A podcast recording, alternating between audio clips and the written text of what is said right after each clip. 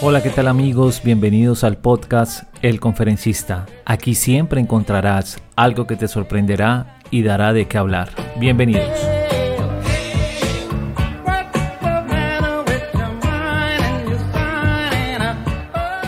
El cubo de Rubik es un rompecabezas mecánico, tridimensional, inventado por el escultor y profesor de arquitectura húngaro Erno Rubik en 1974.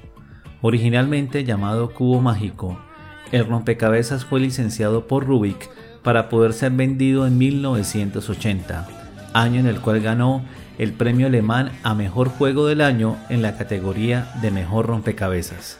A mediados de la década de 1970, Erno Rubik trabajaba en el departamento de diseño de interiores en la Academia de Artes y Trabajos Manuales aplicados en Budapest aunque generalmente se dice que el cubo fue construido como herramienta escolar para ayudar a sus estudiantes a entender objetos tridimensionales, su propósito real era resolver el problema estructural que lograra mover las partes independientemente sin que el mecanismo entero se desmoronara. Rubik no se dio cuenta de que había creado un rompecabezas hasta la primera vez que mezcló su nuevo cubo e intentó volverlo a la posición original.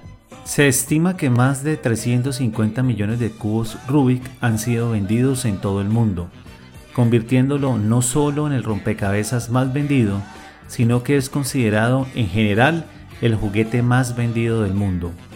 Un cubo Rubik clásico posee seis colores, blanco, rojo, azul, naranja, verde y amarillo.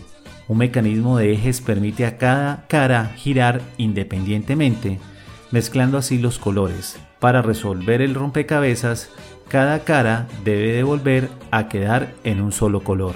Speed cubing o speed solving es la práctica que intenta resolver un cubo de Rubik en el menor tiempo posible.